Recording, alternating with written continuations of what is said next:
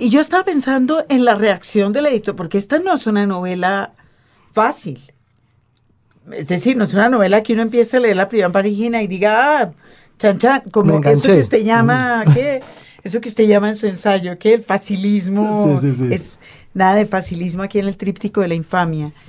Eh, ¿Cómo fue la reacción de los editores? ¿O fue así de una, así sensacional, la hacemos?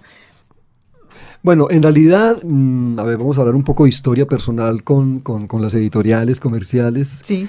Eh, yo había tenido una especie de coqueteo, porque yo he sido un escritor más que todo editado por pequeñas editoriales. por universitarias. Universitarias, pequeñas editoriales. Sí, la va en, sí, la va en Medellín. Eh, bueno, Panamericana me publicó un libro de cuentos, quizás es como la... Y luego entonces hubo un coqueteo con Alfaguara hace años, antes de que Alfaguara entrara a formar parte de Random House, y publiqué Lejos de Roma. Eh, y la novela no se vendió, la novela no se, digamos, no, fue un impacto comercial, y a partir de allí la actitud de, la, actitud de Alfaguara fue una actitud un poco, un poco no una actitud eh, eh, ambigua y en cierta medida mezquina, porque me rechazaban todos los libros que yo les enviaba después, cuando me habían dicho que yo era un escritor de la casa, y no me explicaban los motivos al cabo del tiempo, cuando me tuve que ir para otra editorial, para Random House, donde me publicaron Adiós a los próceres, ¿sí? que fue un libro que tampoco... Eh, sí, no era, tampoco era un libro vendedor. Exactamente, entonces estaban un poco incómodos conmigo. Este hombre escribe bien, me decían que estaba bien escrito, que era literatura, que había un trabajo ahí detrás fuerte, pero es que esos libros no se venden. Esos libros no tienen, eh, y nosotros necesitamos que se vendan. Eso me lo dijeron después. Es decir, que hay una, o sea, que la, que la dinámica del, del, del, editor en esa época, no sé cómo será ahora, en esa época era, era si no se venden en tales meses 5.000 ejemplares, ese escritor fuera, sale. Y eso fue lo que pasó conmigo, pero no me lo dijeron. Si me lo hubieran dicho, yo hubiera aceptado. O usted hubiera salido desesperado a vender sí, Necesito que todos mis amigos compren. pero nunca me dijeron nada. Yo no voy a decir nombres propios de los editores que me maltrataron en ese sentido, porque no es la hora pues de los diré en mis memorias. Aguántense. Así es. No, mentira. Entonces, imagínense que eh, cuando, cuando, cuando yo estoy escribiendo eh, Típtico de la Infamia, eh, yo estaba convencido que lo iba a publicar en sílaba. El libro era para sílaba, porque sílaba es una pequeña editorial que me ha tratado muy bien y que estamos aterrizados, son pequeños tirajes, pero bueno. Y de pronto apareció, mm, apareció Gabriel Iriarte, eh, que le habían dicho que allá en Medellín había un tal Pablo Montoya que estaba escribiendo una novela interesante y que valía la pena echarle el ojo. Sobre todo porque Gabriel quiere ampliar esa, como ese abanico de escritores. Y yo creo que eso lo él lo ha demostrado en el, desde que está con Random House. Está, está ampliando, está publicando un montón, una variedad de, escritores, los comerciales, los, los, que venden. Y los que no. Y los que no venden. Yo creo que ese es el camino. O sea, ese es el camino, como siempre, al lado de, de un escritor, como ¿Como quién? A ver, ¿quién es un comercial? ¿Ustedes por qué no me ayudan en este? Sobre todo. Nos, lo pone a nosotros. Saque la pata solo que usted se metió ahí. Vamos a decir, por decir algo, John Grisham. Bueno, al lado de eso. Bueno, bueno. entonces finalmente, eh, finalmente mm, Iriarte fue a Medellín, mm, nos tomamos, fuimos a comer, nos tomamos una exquisita botella de vino, hablamos deliciosamente porque Iriarte es muy buen conversador, eh, eh, es un hombre que sabe ese oficio sin duda alguna. Entonces me dijo, bueno, páseme lo que tiene, páseme esas primeras, páseme esa primera parte que usted me está diciendo que es ese pintor de indios, a ver qué pasa, pásemela. Y se la pasé y me dijo, yo le quiero publicar esa novela no sé qué va, y sin nada. No sé qué va a pasar después, pero si eso sigue así, le publico esa novela. Entonces creo que se la jugó, se la jugó y, yo, y yo agradezco de corazón a, Gabriel, porque Gabriel no me conocía. Es, claro, alguien le había recomendado mi nombre y lo que siguió fue todo esto ha sido una relación. Además, porque Random fueron, Random fue obviamente la editorial responsable de presentar su nombre y apoyarlo en el premio. Eso no, no fue eso es una iniciativa de la editorial. De ellos. Ah, y ellos me han dicho, no, este, esa, esa novela tuya es, sabíamos que era una novela propia para un premio como el Rómulo Gallegos. Eh, no sé si para otros premios no, porque los premios también cambian, las, los jurados son todo lo que pasa. Los gobiernos, un premio es un azar finalmente, ¿no? Un premio es algo que... Mm. Yo agradezco mucho que ese azar me haya... Que le haya tocado, tocado, porque durante muchas veces, en muchas otras ocasiones, ese azar no estuvo a mi favor. Pero tiene otros premios por ahí, ¿no es cierto? Sí, tengo premios eh, un poco, bueno, tengo un premio nacional de cuento hace muchos años, regionales, becas en Medellín. Yo iba a decir eso, este premio, este libro tríptico fue escrito con una beca del gobierno, una beca de creación. Ah. Podemos hablar bien de las de las becas de creación que finalmente Claro. Dan sus frutos. Todo- No, la gente tiende a decir, no, eso es un desperdicio y de ninguna manera es No, un es- desperdicio. Es decir, a mí la beca, la beca de la, la alcaldía me dio, me dio una beca para sentarme a escribir esta novela. Que el jurado, el jurado, eh, digamos, tuvo una especie de vacilación, pero una- ellos después me contaron, cuando supo- su- supieron que yo era el autor de ese, de- yo les mandé un proyecto y unas 20 páginas, las primeras 20 páginas, que no tenía nada más cuando mandé esa, ese proyecto. Entonces, claro, en una ciudad como Medellín, que es una ciudad que literariamente está tan atravesada por, por, por lo que le ha pasado a esa ciudad, o sea, por Sí. la violencia, eh, cinematográficamente, literariamente. bueno, El discurso es- es obsesivo. Entonces, ellos vieron un montón de propuestas de beca, todas atravesadas por, por eso, sicar- sicarios hermafroditas, sicarios eh, ángeles, sicarios, bueno, un montón de Vampiros historias. sicarios. Vam- todo eso, todo eso, todo, eh, prepagos con bueno, todo ese tipo de formas de violencia. Sicarios prepagados, Y de sicarios. Va- pero Eso, vampíricos, pero vampíricos, ¿no? Todo eso, eh, las comunas en todo su furor, eh, bueno, el narco, el paramilitarismo, pero a ellos les pareció que todos esos tratamientos, yo no digo que eso sea, que eso no sea motivo de literatura. Pero Bueno, claro pues que lo de hecho, es. claro, es. pues, y, la- y a las pruebas nos remitimos, ahí está Claro, todo el claro. fondo de muchas editoriales. Claro, claro. Ujú. Entonces, el problema es que esos proyectos eran muy, muy fáciles, muy repetitivos, y en medio de esos 40 proyectos de putas, de sicarios, de asesinos en serie, de- apareció un proyecto sobre, unos pin- sobre un pintor y, y- y les pareció muy interesante premiar ese proyecto. Pero se preocuparon, pero ¿cómo así que una beca de la alcaldía de Medellín le vamos a dar el premio a una novela que no es, que no tiene nada que ver nada con, que no tiene nada que ver con Medellín? Con Medellín. Se asustaron un poco, pero dijeron, no, ¿cómo así vamos a Es premiar? una novela de putas, sicarios y asesinos, pero en el siglo XVI. Y en la Florida. Sí, más o menos, de algún modo, sí. que- De ase- sí, porque hay asesinos de todo tipo. Y sí está atravesada por la violencia. Yo Claro, creo que- pues. y yo creo que la violencia, sí, esa violencia histórica de Tríptico de la Infamia, dialoga mucho con nuestra violencia actual. Yo, yo me preguntaba si, si esa había sido la intención. Es- eh, para mí era claro Sí, que de todas que sí. maneras, o pienso siempre que la novela histórica es un comentario, es un comentario Al- distante del, Ujú. del- de la realidad que nos agrede. Sí, yo creo Y yo me preguntaba eso en relación con el tríptico de la infamia. Sí, yo creo que, yo creo que, pues que si no fuese colombiano y no hubiese vivido todas estas cosas que hemos vivido, pues de una forma u otra, yo no me hubiera aproximado a estos fenómenos de violencia, ¿no? Eh, sí, yo creo que sí, hay- es decir, hay, hay una in- indagación del pasado, pero desde el presente. Y yo nunca he olvidado ese presente, ese presente. Yo no sé cómo, lo- cómo hubiera escrito una novela de estas, un francés, por ejemplo, ¿cierto? O un inglés, o un norteamericano, o un argentino. Bueno, o sea, yo creo que, que el hecho de ser colombiano y de pertenecer a una generación de colombianos tan, tan golpeada por la violencia, eh, la impunidad, por ejemplo, que es un fenómeno que yo creo que lo más terrible de la violencia es la impunidad, ¿no? Es, es la Ujú. permanencia del... del- Lo más terrible de la violencia es que no se va. Que no se va, ¿cierto? Claro, no se va, no se va, No se va. Ujú. Sí, uno dice, ya, Entonces- ya pasó. No. No. Y mira, por ejemplo, hay otras lecturas. Alguien leyó la novela o la estaba leyendo, la terminó de leer cuando sucedió, sucedieron las mas- la, cuando sucedió la masacre de Charlie Hebdo. Inmediatamente sintió que la novela tenía una resonancia con esos fenómenos que se están dando en Francia Ujú. o en Europa, pues. Bueno, es el mundo finalmente que nos corresponde. Eh, el asunto de las intolerancias religiosas yo creo que también dialoga mucho con el mapa religioso de América Latina, que está lleno de sectas y que hay una, hay una de intolerancia. intolerancias políticas. Oh, sí, o sea, yo creo que la novela tiene pues su... Es muy dura, muy fuerte la manera en que plasma todo este, todo este universo, pero creo que, que, que- también desde, desde esa perspectiva mm, dialoga con el presente. En los libros, la literatura se oye. El pasado 12 de julio, el mundo de la canción en español se dolió tras conocer la noticia de la muerte del cantautor español Javier Crae, nacido en Madrid en 1944.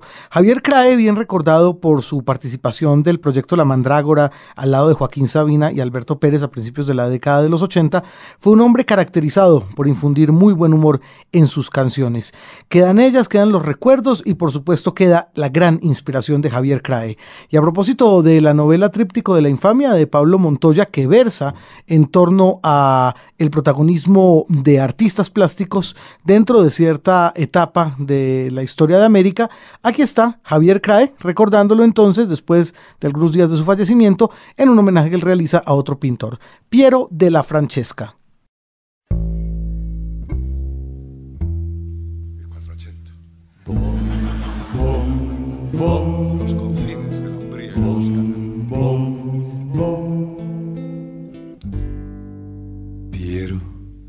De la Francesca, geómetra y pintor, harto de placeres sensuales y medio muerto de amor y platonismo.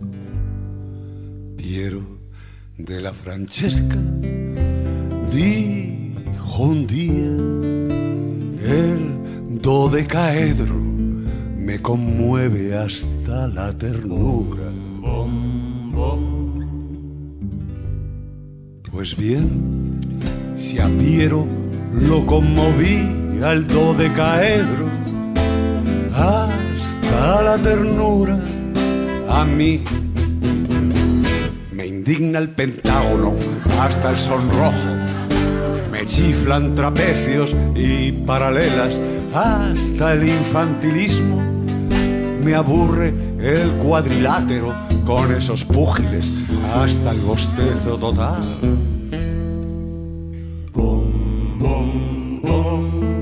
Me oprimen las altas esferas hasta dolerme el pecho. Me ocupan parábolas les pongo música, me dan de comer. Soy socio de un círculo y voy los lunes y amigo de Pi que vio a Barcelona.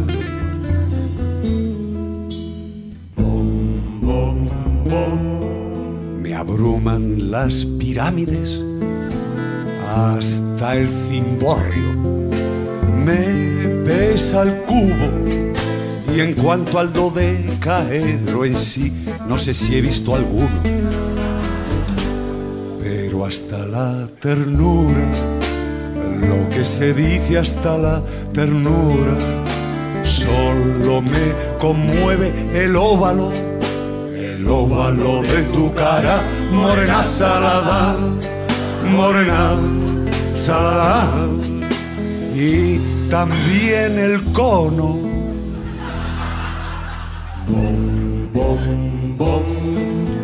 Y también el cono moreno salado hasta el arrobo. ¡Ah, qué bella cosa la prospectiva!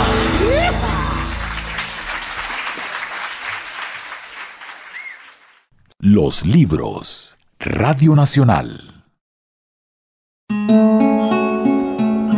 Un libro, un autor. Seguimos aquí en los libros con Pablo Montoya, ganador del premio Rómulo Gallegos de este año, Rómulo Gallegos 2015. Margarita. Usted es muy, digamos, habla con dureza, con dureza justificada sobre la, la novela contemporánea y las grandes editoriales.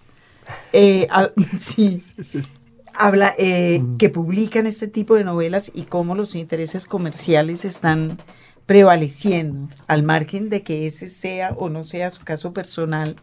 Digamos, esa es una apreciación que yo me imagino comparte o que surge de la academia o...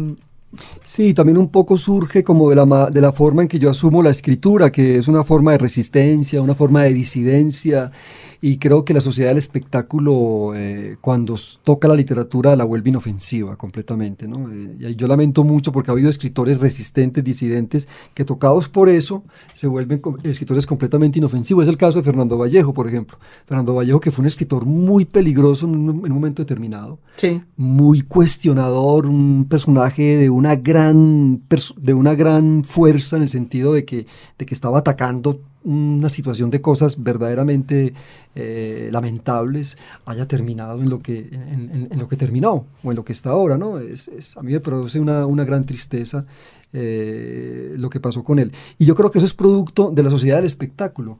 Si uno cae en la sociedad del espectáculo de bruces, pues no sé, no sé, yo no, yo, hay cosas buenas de la sociedad del espectáculo. A mí me encanta ver películas de ciencia ficción, por ejemplo, ¿no?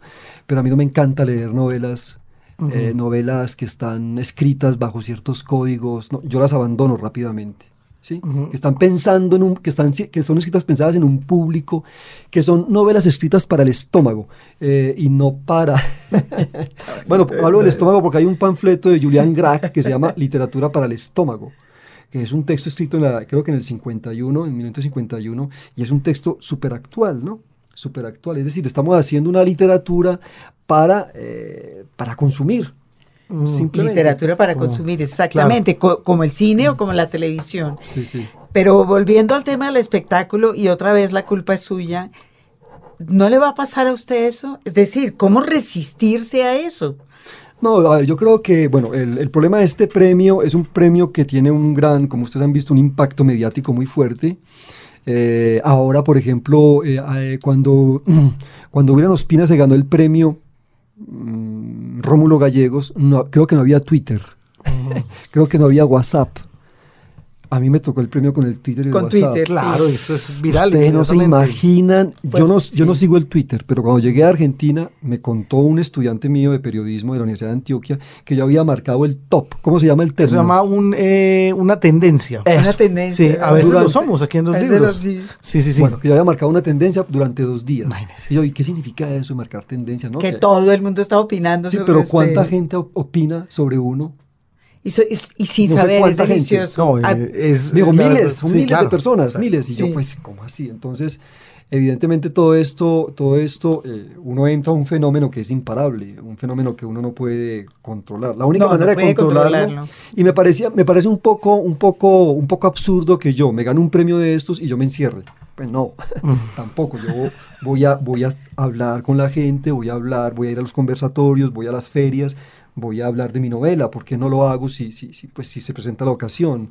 Ahora, creo que esto va a pasar. Esto, esto, es- esto, esto es un momento de gran agite sí, que creo que va a pasar. sí. O sea, yo creo que eso pasará el próximo año, ya la cosa va a bajar No será tendencia. y ya podré estar un poco más resguardado, ya haciendo lo que he venido haciendo desde hace años. Es verdad que me Sí, empiezan a... a- Pero, pero el premio es importante, es decir, eso sí va a quedar usted como entre los cinco que, que hasta este momento se lo han ganado en, en Sí, pero Colombia. mira, mira, mira, Jaime Andrés, yo no soy periodista, pues yo no escribo columnas en los periódicos. Uno, yo soy un profesor de literatura. ¿Sí? Yo no vivo de, la, de los libros, yo vivo de mi trabajo como profesor de literatura. O sea, vive de los libros. Sí, veo los libros, pero vivo, bueno, vivo- Pero de los me- ajenos. Sí, De los Pero de los míos. Eh, eso. O sea, no tengo agente literario en este momento eh, y, y no me interesa tenerlo por el momento, pues no, no, no, no, no creo que sea necesario. eh, no tengo a- una secretaria que responda a las llamadas, hasta eso no he llegado, como me decían ahora que García Márquez tenía como un equipo. Pero Claro, García Márquez era un sí. monstruo, ¿no? García Márquez era un fenómeno ya Sí. realista. Es una industria un poco de Sí, era un poco el realismo Ah, mágico. sí, Sí, una claro. cosa que uno dice, pero no, yo no he llegado a ese punto. Entonces yo creo que mis libros, mis libros, creo que mis libros no son eh, propicios a, a- a- a ser bestseller, por ejemplo, ¿no? Pues no sé, es mi, es mi impresión. No creo que sean libros que tengan No. ese, ese rasgo masivo de lecturas, de lectores, perdón. Entonces, eso me permite pensar que el próximo año las aguas se volverán mansas nuevamente y yo volveré a, a escribir tranqui- con cierta tranquilidad. Evidentemente no sé del autor de antes, con toda la pues, con toda la invisibilidad en la que estaba, que me protegía, que a veces también me producía un poquito de, de tristeza, porque yo decía, bueno, todo este esfuerzo que yo estoy haciendo y pues nadie lee mis libros, pues qué- qué cosa tan tremenda, pero bueno, me tocó así, asumo esto, yo ya lo había asumido, Yo ya había asumido mi, mi, mi, mi, mi, mi papel, invisibilidad mi papel de escritor topo, ¿no? El que está ahí en la tierra, Sí, sí. excavando, haciendo y... Bueno, pero hablando de eso, escritor topo, hay un nivel de la, de la, de la vida literaria hoy, al margen del, del- de su premio, que sí ha exigido a la mayor parte de los escritores que salgan de la oscuridad y empiecen a, a- a existir en un circuito público, no necesariamente espectacular, porque en realidad estamos hablando de, de- de cosas pequeñas, pero sí público. Rómulo Gallegos o no, eh, el, el mundo ya está exigiendo a los escritores que, es, que además de sus libros estén ellos ahí hablando. Digamos que este, esto que usted está haciendo de ferias y que seguramente lo había hecho antes y Sí, que ahora lo hará eh, eh, más, eh, ya es una manera de estar en el público Ah, claro. que usted siente como más ligado al tema del espectáculo, más ligado con su actividad en el aula. ¿Cómo vi- vivía usted eso antes y cómo lo ha vivido ahora? Bueno, yo antes era un profesor escritor que, que, pues, que, tenía, que tenía una ambición, se lo voy a decir, ganarme un concurso nacional del ministerio. Ese era como mi gran sueño. Yo tengo que ganarme un concursito de esos. ¿Cómo no lo po- Porque he sido muchas veces finalista. No me lo he ganado todavía. Eh, ese era pues como una especie de, no sé, suena pueril esa, esa, esa ambición, pero yo quería y lo había intentado hacer. Las ambiciones, Pablo, en ese Sí. sentido todas son pueriles. Bueno, Sí, sí. podría estar soñando con ganarse el Nobel, eso es pueril. Entonces, en ese, en ese sentido, nunca me imaginé que me fuera a ganar el Rómulo Gallegos. Es decir, no, no. Sí tenía lectores pocos que eh, muy admirados con mi escritura, muy, muy sorprendidos y muy sorprendidos además de, de saber o de ver que mis libros no tenían un reconocimiento, digamos, ni regional en Medellín, ni nacional. Ah, es curioso eso. Yo me pregunto, yo me preguntaba si eso, si usted se sentía un escritor de la periferia, de la periferia de la periferia en ese sentido. Es decir, si en parte, porque usted es un escritor conocido y reconocido hace rato entre un grupo Entre un pequeño de lectores.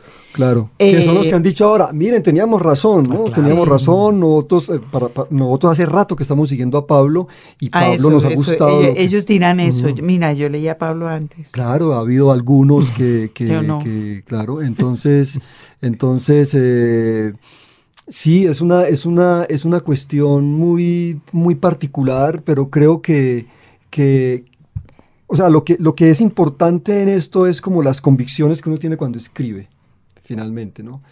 Eh, y yo creo que esas convicciones yo las he tenido y las he tratado de resguardar. Yo creo, por ejemplo, que, la que el escritor y que la escritura es, repito, es una forma de resistencia, es una forma de rebeldía de algún modo. Eh, y por lo tanto, creo que escribir es un poquito molestar, ¿no? Un O poquito mucho. Incomodar. eh, Sí. eh, y por eso me gustan mucho los escritores que incomodan.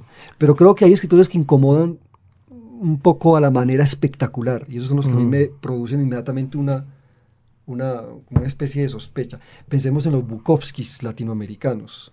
Ok. Sí, Yo estaba pensando en Efraín Medina, que Por es- ejemplo, sí, que Sí. comenzó haciendo un montón de, de- de- de- de- de incomodidades, de molestias, pero un poco desatinadas, muchas de ellas, a mi juicio, ¿no? Un poco como para llamar más la atención, o sea, son como, son como las expresiones del narciso, del narciso rebelde, digamos Sí. así. Eh, Sí, a mí lo que pasa es que Medina me parece un escritor interesante, pero además Ha veo en él la intención sí, de, sí. De pullar. Se les ha dado claro. un- Una intención un explícita, Claro. no, no tanto de esa incomodidad No, más. pero él comenzó muy bien así, pero él dio un vuelco. Él dio un vuelco Exactamente. impresionante. O sea, yo me acuerdo de Cinema Árbol, eh, un libro, un libro eh, incómodo, un libro escatológico, un libro para molestar las buenas conciencias, muy bukowskiano, pues. Bueno, eh, ese es- esa fue la apuesta de él. Las la nove- apuesta de eh, la, él. la poesía Pistoleros Putas Claro, y Dementes claro. también tenía como este objetivo. Pues es que yo siento que el escritor ha vuelto a ser una figura pública en el mundo del espectáculo en ocasiones, pero también en otras instancias de la vida social. Y usted no siente que eso es así. Sí, yo pienso que inevitablemente el escritor tiene esa, esa, esa función. Esa función sobre, bueno, la tiene en principio cuando escribe, cuando escribe, tiene, ya está pensando en el diálogo con los demás. Y yo creo que tiene que complementar ese, ese, esa primera parte de la, de la escritura con la aparición pública. Eh, yo evidentemente soy profesor de literatura y, acepto las invitaciones a hablar sobre en los congresos, en los coloquios, en, en las ferias, generalmente para hablar sobre la literatura, porque además uno tiene un diálogo permanente con los lectores, ¿sí? Eh, y me parece que es fundamental eh, tener ese, continuar, tener, oxigenar ese diálogo, sin caer, cosa que es difícil hacerlo en estos tiempos, y caer en lo espectacular, ¿no? sin caer en, el, en, la cuestión, en la cuestión financiera, en la cuestión eso es lo que yo trataría de no hacer, de no, de no caer como en ese carrusel del, del, del, del espectáculo del ego, Claro, y de esa confusión de, de, funciones que genera, por ejemplo, el hecho de que como usted se ganó el Rómulo Gallegos, ahora de alguna manera se espera que usted sea un experto en relaciones colombo-venezolanas. Por ejemplo, sí, no, por supuesto que no, ni, ni soy un no, historia, no, ni, claro. ni, ni, soy un historiador del siglo XVI también, claro. que me digan, no, es que usted, no, yo soy un escritor que escribe sobre ciertos temas, que le gusta el pasado, que los reactualiza, pero no creer que yo tengo las, la verdad absoluta, que yo soy una autoridad, ¿no? Yo soy una autoridad en mis libros, mm. pues, en el sentido en que yo soy el, el dueño, el, dueño de esos discursos, sí. no más. Inclusive en las clases, en las clases yo no soy un, yo no soy el dueño de mis alumnos ni de mis clases. Ah, yo lo que trato de construir en las clases es una especie de, de atmósfera libertaria, ¿no? Claro, hay que guardar ciertas premisas, ciertas, ciertos deberes, hay que mantenerse, hay que escribir tales cosas para poderlas calificar, pero yo no quiero ejercer el poder, por uh -huh. ejemplo. Yo quiero ejercer el poder en mis libros. Es en la única, en la única parte donde yo soy autor, donde podría ser autoritario. De resto, no, de resto, y yo no, y creo que muchas veces en esos, en esos espacios públicos se cae en eso, como que la gente va a escuchar a alguien que tiene poder y que va a ejercer el poder, el poder de la palabra, qué sé yo, ante un público determinado, y yo no lo asumo. Pues, uh -huh. Pero usted que dice que solo puede ser autoritario en sus libros, una de las cosas que pasa con el autor como figura pública es que a veces tiene la fantasía de que tiene la capacidad de controlar a sus lectores. Es decir, no, no, mira, esa novela no se trata de eso. Déjame te explico. Sí, sí. Eso lo hacía Yursenar, Margaret Yursenar escribía esas, esas, grandes novelas históricas. Después, de, después, las, después de, que, de que las escribía, o al mismo tiempo que las estaba escribiendo, hacía un cuaderno de notas donde trataba de decirle al lector qué era lo que había querido escribir. Imagínese. Es un deseo de manipular el lector, ¿no? Pues es loable eso, porque esos cuadernos de notas son muy, muy interesantes desde el punto de vista de, de, porque te muestran cómo ha sido el laboratorio de la escritura. Claro, sobre todo lo que ella quería decir. Pero sí. es eso, todo es una manipulación claro. del lector. No, o, yo... o una fantasía, otra claro. vez. Uno no puede manipular al lector, eso no se puede hacer. Claro, claro. Hoy, por ejemplo, sabemos, sabemos, por ejemplo, con Memorias de Adriano, que el Adriano de Yursenar es el Adriano de ella. Ah, sí. Es fundamental el Adriano de ella. Ese Adriano que no hizo nada malo, que fue un dechado de, de, de, de, virtud, de sabiduría, que no hubo guerra durante todo su periodo, que todo fue transparente. No, eso, eso lo decía Santiago Posteguillo, el escritor eh, español, sí, el bestseller. Sí. Eh, eh, que está escribiendo una novela sobre Adriano y él decía, pues es decir, el problema de escribir la novela sobre Adriano, pues mi novela es enfrentar el fantasma. Enfrentar a Yursenar. A Yursenar, que ha mostrado un Adriano, y no, y Adriano históricamente era tata, bueno, tenía un montón, era un, era un emperador romano, -huh. como decir un presidente colombiano, eh, lleno, de, lleno, de, lleno de, de, de, de, mugre por todas partes, ¿no? Entonces, -huh. Eh, eh, es, es, yo pienso que los lectores escribimos el libro y ya después lo que atañe al libro y yo creo que uno tiene que tener la humildad suficiente para resistir las críticas negativas. Claro, a uno le hacen mal y uno se, se resiente y uno dice, uff, pero ¿por qué, por qué ese mal? ¿Por qué me dice eso? ¿Por qué me está diciendo eso? ¿Por qué, no me, ¿Por qué me dice que yo no sé escribir? ¿Por qué me dice que yo soy un... Bueno, sí. Pero bueno, hay, eh, desde que el libro sale a la luz pública ya no te pertenece bueno, per, no te pertenece la crítica, la, no. la, la recepción. No. Mm. Claro, muy rico que te llenen de flores y todo eso, pero también es bueno que te den duro. Pues que sí. te pongan a... Y hay escritores que no soportan eso. Hay escritores que son, en realidad, vedetes, hipersensibles a cualquier crítica negativa sobre sus libros. Ni siquiera negativa, polémica sobre sus libros. Sí. Sí, es cierto. Conocemos unos cuantos, sí. Pero también hay muchos, hay muchos grandes escritores que no lo soportan. Es decir, yo hay, hay un tipo de escritor que, que vive en peloto, digamos, que está expuesto constantemente. Entonces uno hace así nomás y le duele. Claro. Entonces también eso es... Y hay difícil. escritores que no leen las críticas que se escriben sobre ellos. Ah, No quieren saber nada. Que es, sí, bueno, es una Que es una forma de admitir que sí. uno, eh, que, que uno es así. Sí, sí, Exacto. sí. Bueno, yo como, como no he tenido casi, casi críticas, he aprovechado los cinco minutos para leer lo que escriben sobre mí. Y yo digo, pues, pues esto es- sí, está bien lo que están escribiendo. Y digo, a veces esto no es, bueno, bueno, listo, escriban eso, pero sí, para decirles que sí he leído algunas de las reseñas, de las críticas, las he leído. Creo de todas maneras que en este momento la, la- la- la recepción del crítico de la infame es una recepción aún muy madura porque... Porque mucha gente no ha leído la novela o no, No, y la ha está, per- y está permeada Y por, está el, por el por premio, claro. está muy- hay, mucha bulla, que es, una, es que justamente eso es lo que me preocupa a mí y lo que yo he señalado en ciertos mm, de mis artículos de, la- de- de crítica literaria. Hay mucha bulla en torno a la literatura comercial y a la literatura colombiana comercial. Yo creo, por ejemplo, que hay demasiada bulla en torno a García Márquez. Sin decir, sin desconocer que García Márquez fue un tremendo escritor, pero creo que hay demasiada, hay demasiado el espectáculo, el marketing, el poder cultural, el poder político, el periodismo, eso está lleno, lleno. Entonces eso atribula la lectura que podemos hacer de García Márquez. Siempre lo hemos leído, o yo, o yo lo he leído siempre con esa aureola de éxito descomunal. Sí. Sí, de que es el Cervantes, de que es el gran escritor. Cuando uno se separa de eso y lee a García Márquez con toda la objetividad y el juicio eh, tranquilo posible, ya la lectura es otra cosa. Ah, y le da a uno pena que le guste tanto. Claro, y sigue gustando. Sí, total. Sigue gustando. Pablo. Pablo, usted citó hace un rato a algunos autores y muchos de ellos, digamos, relacionados con el tema de la novela histórica, Yursenar, en algún momento también sonó el nombre por ahí de Fernando del Paso, Eh, pero le quería preguntar por sus contemporáneos, por sus coetáneos, pues tratándose usted de un escritor tan atípico en, en- en esa generación, a quienes sigue, a quienes lee, se siente hermanado de alguna manera con, con una generación en particular.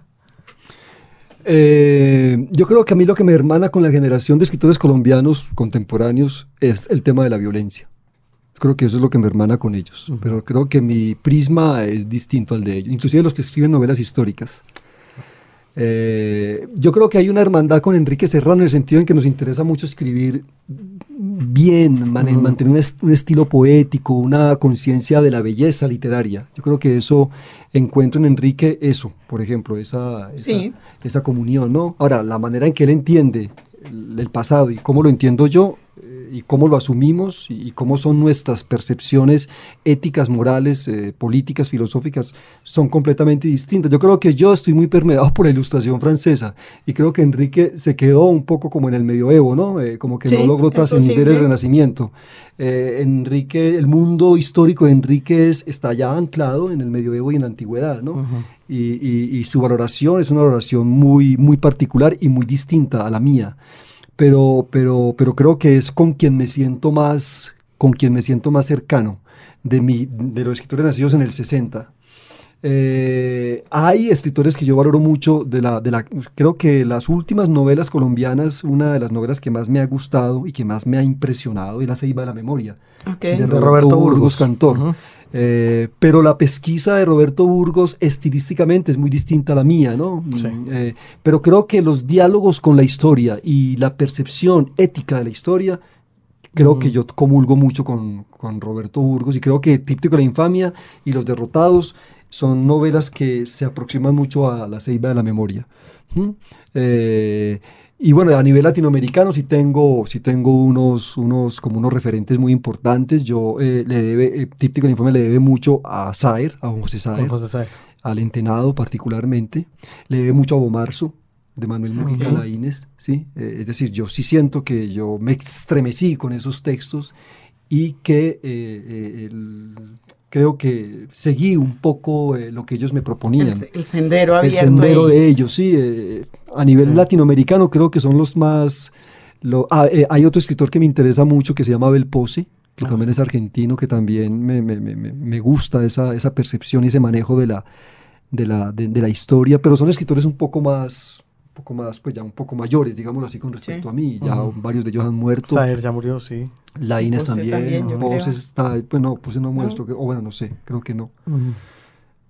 Bueno. Bueno, pues Pablo Montoya, ahora sí lo invitamos a que nos comparta algo del tríptico de la infamia. Voy a leer el capítulo 34 de la primera parte, Lemoine.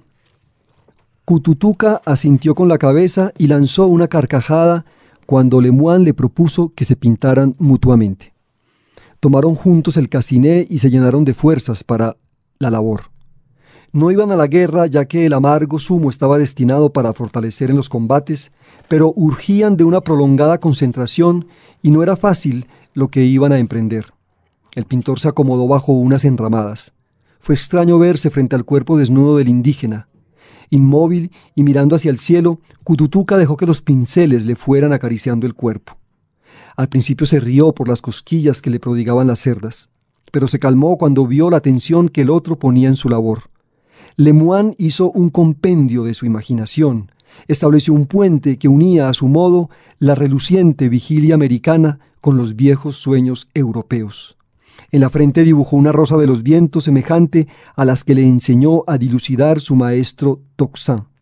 Pintó cruces, anclas, blasones, entrelazados en los carrillos, en los que sobresalían el trébol, el diamante, la pica y el corazón. Las orejas fueron invadidas por banderas que, oscilantes, se confundían en el cuello con figuras de velas desplegadas. El mentón de Cututuca devino el angosto territorio donde tres flores de lis formaban un triángulo.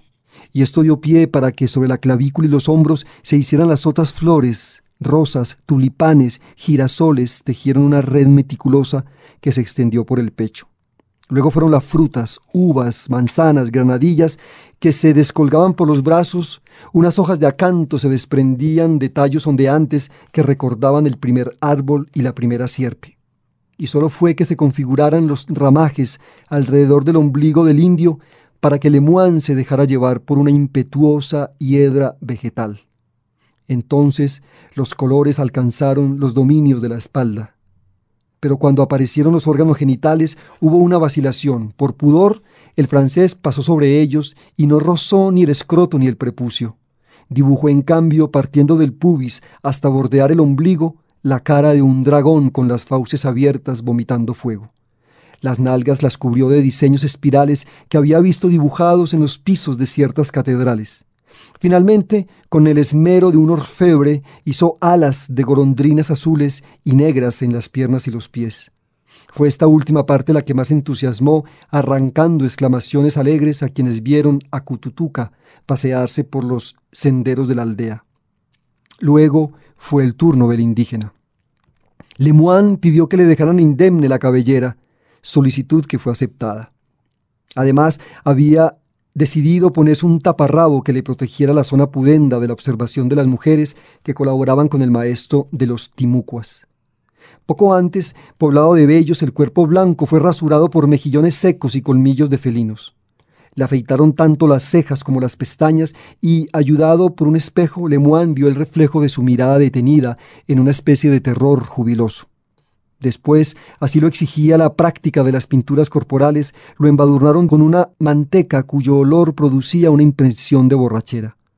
El pintor indio y sus ayudantas se hundieron en un silencio hasta que el otro también se convirtió en un cuadro ambulante. Le hicieron con unos pigmentos blancos y rojos unas manchas abstractas que en vez de situar el cuerpo en alguna coordenada especial, lo arrojaban a un interregno donde se intentaba definir un misterio fragmentariamente. Cututuca, sin embargo, introduciendo a su compañero en una morada perceptible, le pintó en la espalda un sistema de líneas ondeantes que evocaban una red de quebradas con sus pantanos aledaños, y le hicieron un cuadrante en el rostro. En cada uno de sus extremos ubicaron unos círculos concéntricos que eran el caracol, el cuerno de caza, el escudo de los combates y si el observador se retiraba para poder apreciar mejor los recovecos de esas sucesiones geométricas, se encontraba con cuatro ojos estrábicos que miraban a todas partes y a ninguna. Esta faz de lo ambiguo tenía que ver quizás con códigos a los que Lemoine jamás accedería. Pero saberse pintado de ese modo le hacía pensar que era como si él mismo fuese una representación vital de lo incógnito. Al terminar le dijeron que caminara por el caserío, como lo había hecho Cututuca. Lemoine se alegró de sentirse ese lugar donde la extrañeza se fundía con la risa. Por fin estaba completamente inmiscuido en los colores. Por fin él mismo era una pintura. Se imaginó frente a Philippe Toxin. El viejo cosmógrafo le daba vueltas a ese cuadro psicolédico, bípedo, implume, y con su curiosidad inveterada preguntaba por el significado de los trazos. ¿Qué quieren decir esas cosas, joven Jacques?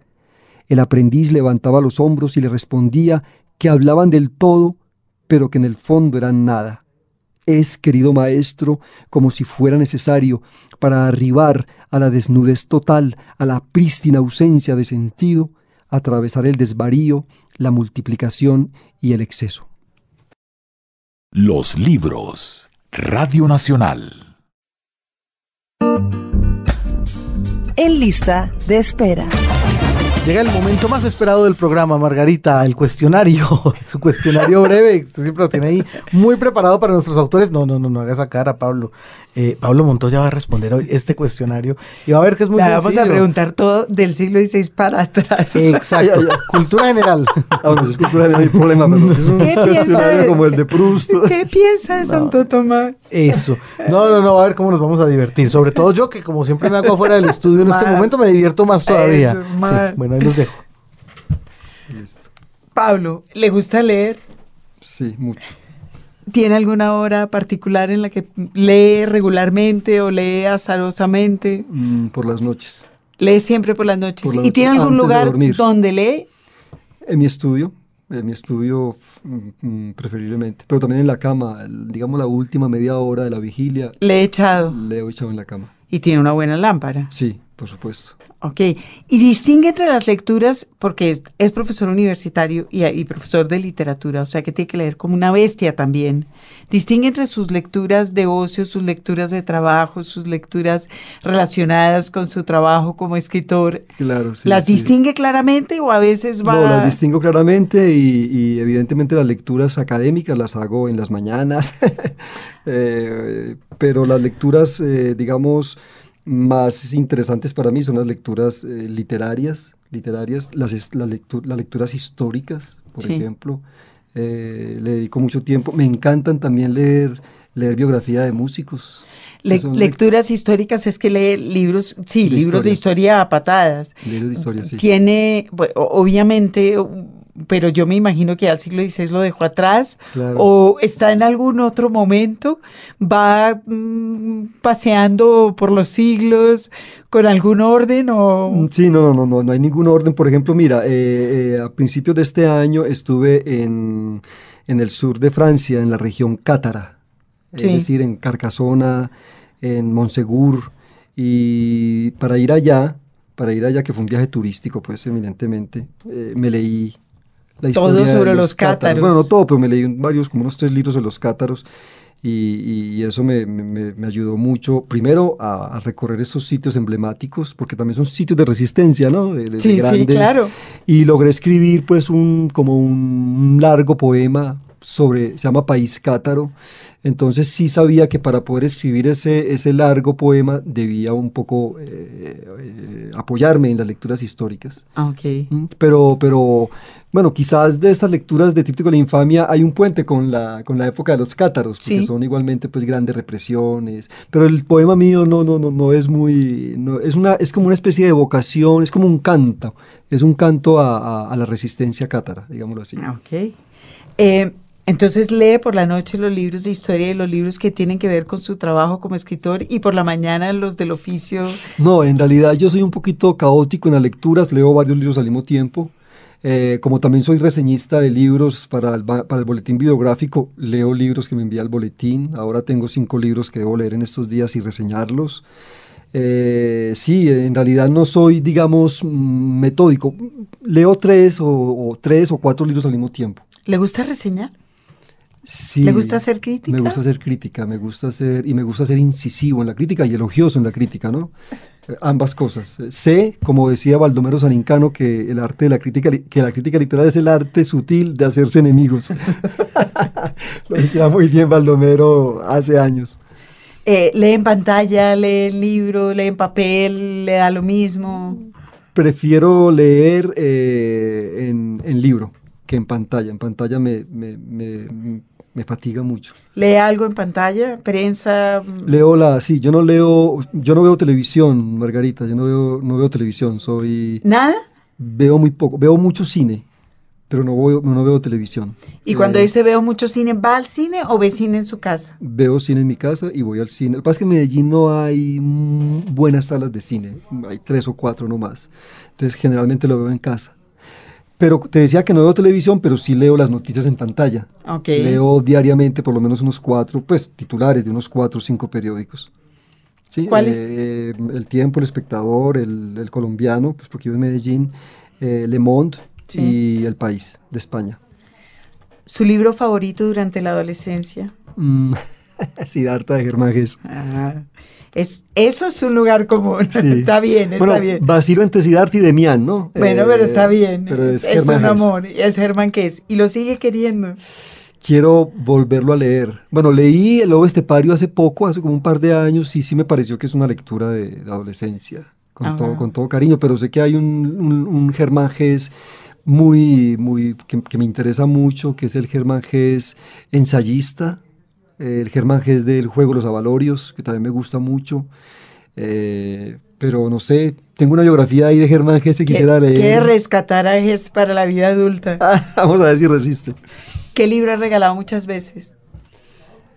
Eh, Memorias de Adriano. Ah, Mm. en la traducción de Cortázar. En la traducción de Cortázar, sí, sobre todo lo he regalado en, en- en- en español, ¿no? Sí. ¿Y qué libro no regalaría nunca? Los libros de Paolo Coelho, por ejemplo. Ah, ¿Se considera un escritor? Yo creo que sí, yo creo que es lo que mejor sé hacer, aunque me da mucha dificultad escribir. eh, sí creo, pero creo que más que un escritor, me gustaría más esa definición que para unos es, es muy pedante, pero que para mí creo que es, tiene que ver mucho con lo que yo hago. Es más bien soy un hombre de letras. Ok. ¿Sí? Es decir, porque soy profesor de literatura, porque Sí. traduzco. Es un hombre de letras. sí. Sí. Más que un escritor, soy un hombre de letras. ¿Cuánto descubrió eso? Es decir, ¿en qué momento de, la vida usted se paró y dijo, no, hombre, yo sí soy un escritor o yo soy un hombre de letras? Eh, no, eh, cuando quise ser escritor, cuando Sí. dije yo tengo que ser escritor, fue cuando leí Crimen y Castigo de Dostoyevsky.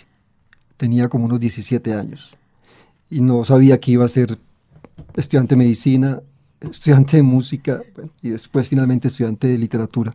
Pero el libro que me... El, Germán Gess sí me dio el primer goce literario. Ok. Sí, pero el primer, la primera convicción de que yo quería hacer eso que estaba leyendo, eh, escribir algo parecido, bueno, fue cuando leí Crimen y Castigo. Es un buen lugar para aprender que el oficio de Sí. los escritores es incomodar. Sí, exactamente. Yo quedé, bueno, pero de ahí a que yo dijera, yo soy un escritor, ¿no? Yo creo que ahora es que estoy empezando a decir, bueno, no, en realidad creo que empecé a decir soy un hombre de letras cuando me afiancé un poco en el mundo de la academia. Cuando vi que había una relación permanente con los estudiantes, que estaba imbuido o, o penetrado todo el tiempo de la literatura. Y cuando usted leyó a Dostoyevsky, no solo pensó esto es sensacional, sino yo quiero escribir eso.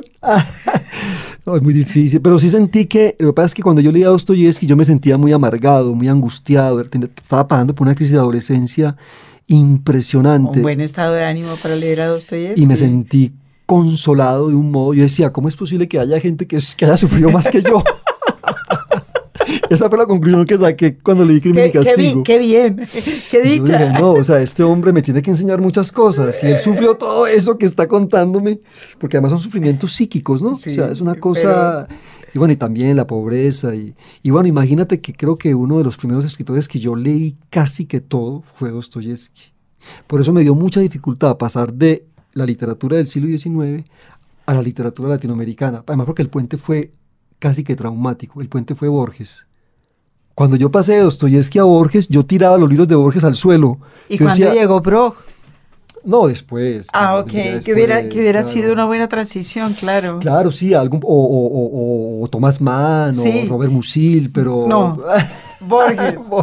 De Dostoyevsky a Borges, eso parece, es decir, Sí. del, del- del formato decimonónico de yo no sé cuántas páginas a- y donde Sí. se habla de Dios y de la necesidad de Dios, a este ateo intelectual, eh, completamente nostálgico y melancólico que es Sí. Borges. O divertido y mamagallista. Claro, sí, pero, claro. pero el primer Borges que yo conocí no fue el mamagallista. Eh, no, sí, no, ¿verdad? eso me costó trabajo reconocerlo después, ¿no? Fue el Borges de ficciones, el Borges... Y yo casi que no acepto ese radical cambio de estética. Me quiero devolver al 19. Sáquenme de aquí. Un consejo inútil que le hayan dado cuando empezó a escribir. Un consejo inútil. Inútil. Eh, me recuerdo que, que decían, tienes que ser paciente cuando escribas, tienes que ser, eh, eh, tranquilizarte, sosegarte. Yo creo que es imposible sosegarte y tranquilizarse mientras uno escribe. Sí, A sea, veces en es- general. es un estado de permanente desolación, de una gran fragilidad. Uno es que es un terco y escribe y escribe y sigue escribiendo. Y, y por fortuna no me enfermo en esos procesos de escritura. Cuando termino los libros, el, el consejo de- debió haber sido, mira, cuando termines de escribir los libros, cuídate porque te va a caer una enfermedad. Claro. Sí. Mucha vitamina C. Y nunca me dieron ese consejo. Entonces, cuando termino un libro, sobre todo estas novelas que me toman tanto tiempo. Y tanta energía. Y tanta energía, sí siento que me cae, me cae como, pues me enfermo. Pero como- ya lo sabe y se cuidará. Y me cuidaré para el claro, próximo- sí queda completamente expuesto. Un consejo útil que usted le daría a un joven escritor. La humildad.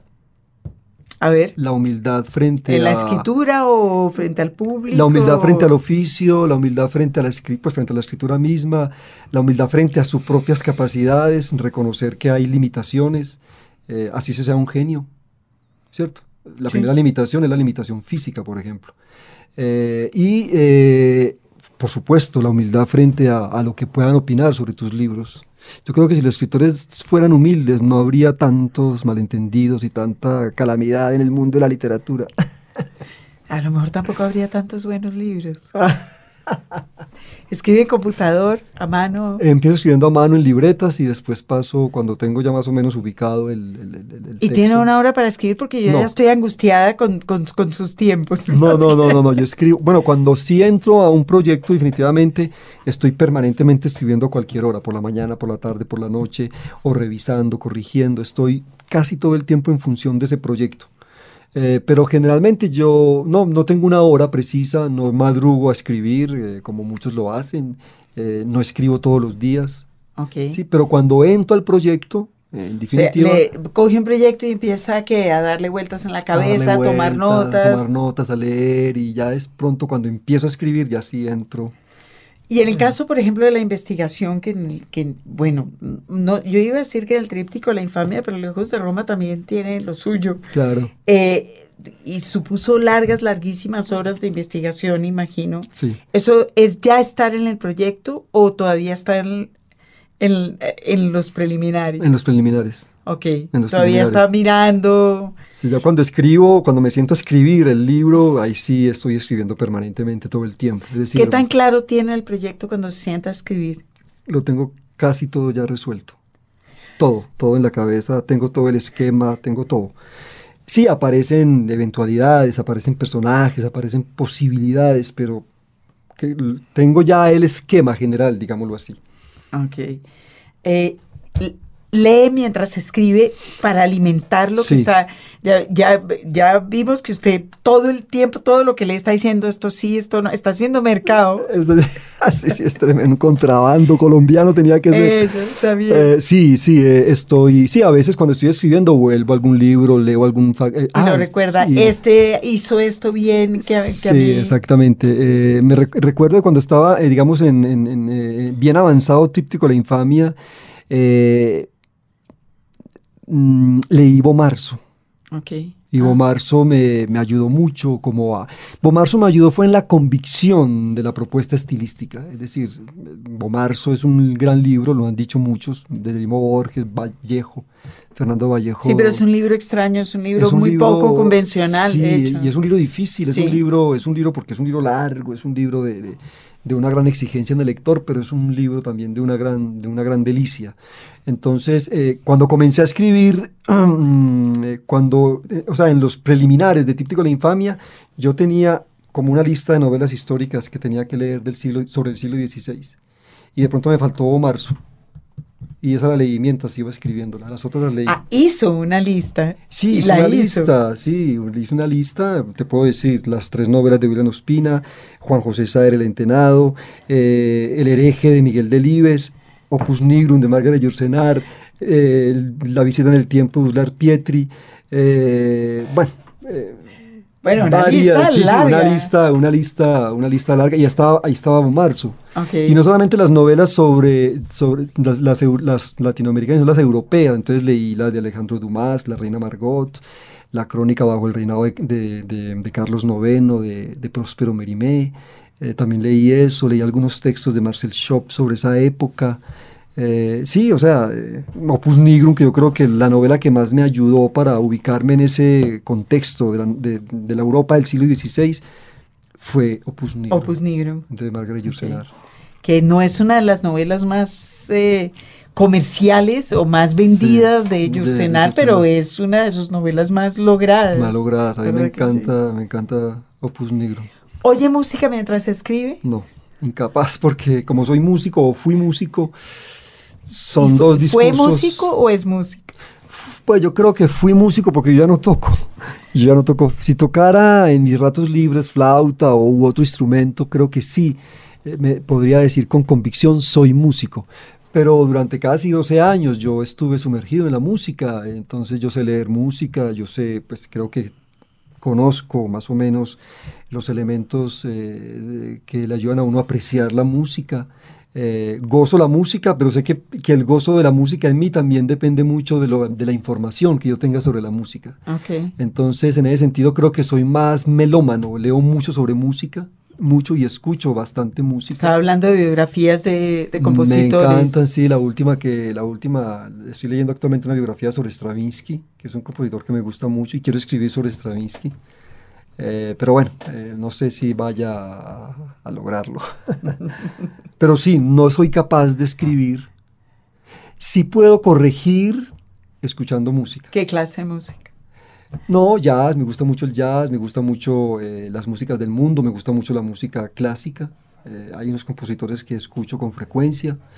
Eh, ahora que, que fui a, Venezuela, me han dado los amigos de Venezuela un montón de música venezolana y estoy escuchando ahora eh, música venezolana instrumental, que me gusta mucho también. Eh, entonces sí, yo soy muy variado, muy variado en los gustos musicales. No escucho mm, rock, mucho rock, no. Escucho algunos grupos emblemáticos, Pink Floyd, Led Zeppelin, los Beatles, pues Cat Stevens, esos músicos que me tocaron a mí cuando tenía 14, 15 años. Ah, lo sigue oyendo. sí, a veces los oigo, con, los oigo y me parecen muy buenos además. Si hiciera una cena li- literaria, si pudiera hacer una cena literaria, ¿a qué tres escritores invitaría? Del mundo, eh, Vivos, muertos, de afuera, de lo, lo que quiera. A ver, en estos, días me, me- en estos días me propusieron, y voy a nombrar esos tres escritores que me- alguien me dijo, ¿por qué no nos aconseja tres libros para leer en el metro de Medellín? Entonces voy a decirte esos tres autores Esos que... tres des- e imagínate de- para que veas qué haría yo con esos tres personajes, Voltaire, Tolstoy y Juan Rulfo. Bueno, en una sola cena. Es decir, que puede hablar Rulfo Con, con Tolstoy. nadie. Y Voltaire no y dejaría hablar Voltaire a no nadie. dejaría hablar a nadie. Entonces Claro, yo me reiría todo el tiempo viéndolos comer. Está bien. Una frivolidad inconfesable. Me encantan las películas de ciencia ficción. Ah, Las películas catastróficas me encantan, donde hay desastres, donde la tierra se destruye. Me encanta ver esas películas, me sacan completamente de mi cotidianidad libresca, digámoslo así. ok. No ve televisión, pero ve cine de todo. Ve cine mm, eh, europeo, cine harto, como dicen mis hijos, cine catastrófico, cine ciencia ficción. Sí, sí. Y baja las películas, compra películas eh, en la calle. Eh, Entonces, si uno, mira, yo trabajo en la Universidad de Eso le iba a decir yo, si uno es profesor universitario, eso, eso es uno de las, de las Pues, ventajas, que uno consigue todo, todo, eh. tendidito en una cobija. Todo es, es cine pirata. Pero bueno, yo también he comprado cine, cine, pues, es decir, cine no pirata. Y bajo algunas películas, por supuesto. Eh, ahora estoy, por ejemplo, muy interesado en ver las películas de un director norteamericano que me, que me inquieta, que se llama Terrence Malick. El del árbol de la vida, el de la delgada línea roja, Ah, el de Malas Tierras. Ese es un director. Yo he visto como tres películas de él y me parecen muy inquietantes. Entonces estoy como en, en, la tarea, en los ratos libres que ojalá tengan estos días de ver esas películas de él. O sea, me gusta ver a veces eh, retrospectivas de un director, de un actor. Sí, así como lee también, ah, también ve cine, todo, quiero todo. Quiero, si es una cosa horrible, ¿no? Porque es algo que no me deja en paz.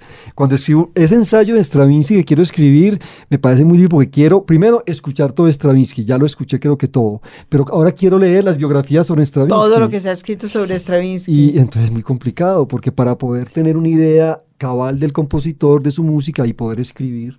Y lo que quiero escribir es un ensayo a partir de una fotografía que le tomaron a Stravinsky en Nueva York en 1946, 47. Es sobre esa biografía que está Stravinsky en un extremo del piano y, y, es una, una, una, biografía como, como, como cubí, es una biografía extraña, es una fotografía rarísima, donde uno ve, ah, es Stravinsky. Entonces quiero escribir sobre esa foto. No, es una fotografía donde Stravinsky parece una parte del piano. Exactamente. ¿Tú conoces esa fotografía? La tengo en la postal eh, puesta en bueno, yo también frente la, al escritorio. Yo también la tengo en el, y digo, yo tengo que escribir sobre esas porque tengo un proyecto de escribir ensayos a partir de fotos de músicos y he escrito ya varios y estoy en la, en la de Stravinsky, pero no, no he podido porque no he tenido tiempo de, de leer. Ya Todo. Me ya me leí la poética musical, me leí las crónicas musicales, la, la crónica de mi vida, que es un libro muy bello sobre que él escribió. Eh, ahí tengo como dos biografías que quisiera leer y, y, bueno, ya hacer el texto. Dele. Vamos a ver si lo hago. Bueno, y para terminar, ¿qué tiene en su mesita de noche? Bueno, en este momento tengo una pomada, una lamparita que es una que sí. leo y tengo una pomada para la tensión, la tensión del cuello. Porque a veces me dan unas tensiones y me echo una pomada en el cuello y se me quita el dolor de cabeza. No le puedo decir cómo se llama. Uno de esos brujos que tengo yo que me ayuda. Eso es lo que tengo. Bueno, y el libro, el libro de, de, de, rigor, ¿no? Que me acompaña pues en la ¿Qué es que? En este momento es, mira lo que es, es la montaña mágica de Thomas Mann. Ah, por fin, ya está haciendo transiciones. Bien. Estoy volviendo a mis viejas lecturas de adolescencia.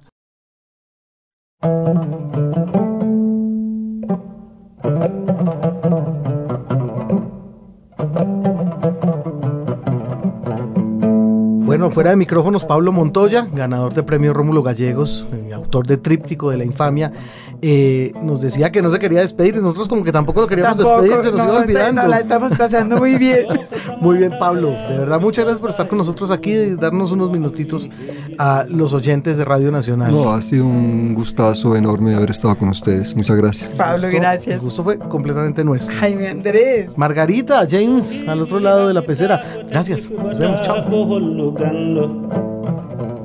matayani ceerno seydou nouro mba alaji hammad lamin paate galu seydi bayo ɗon ɗo barke bamum renda ya wurji ko julɓe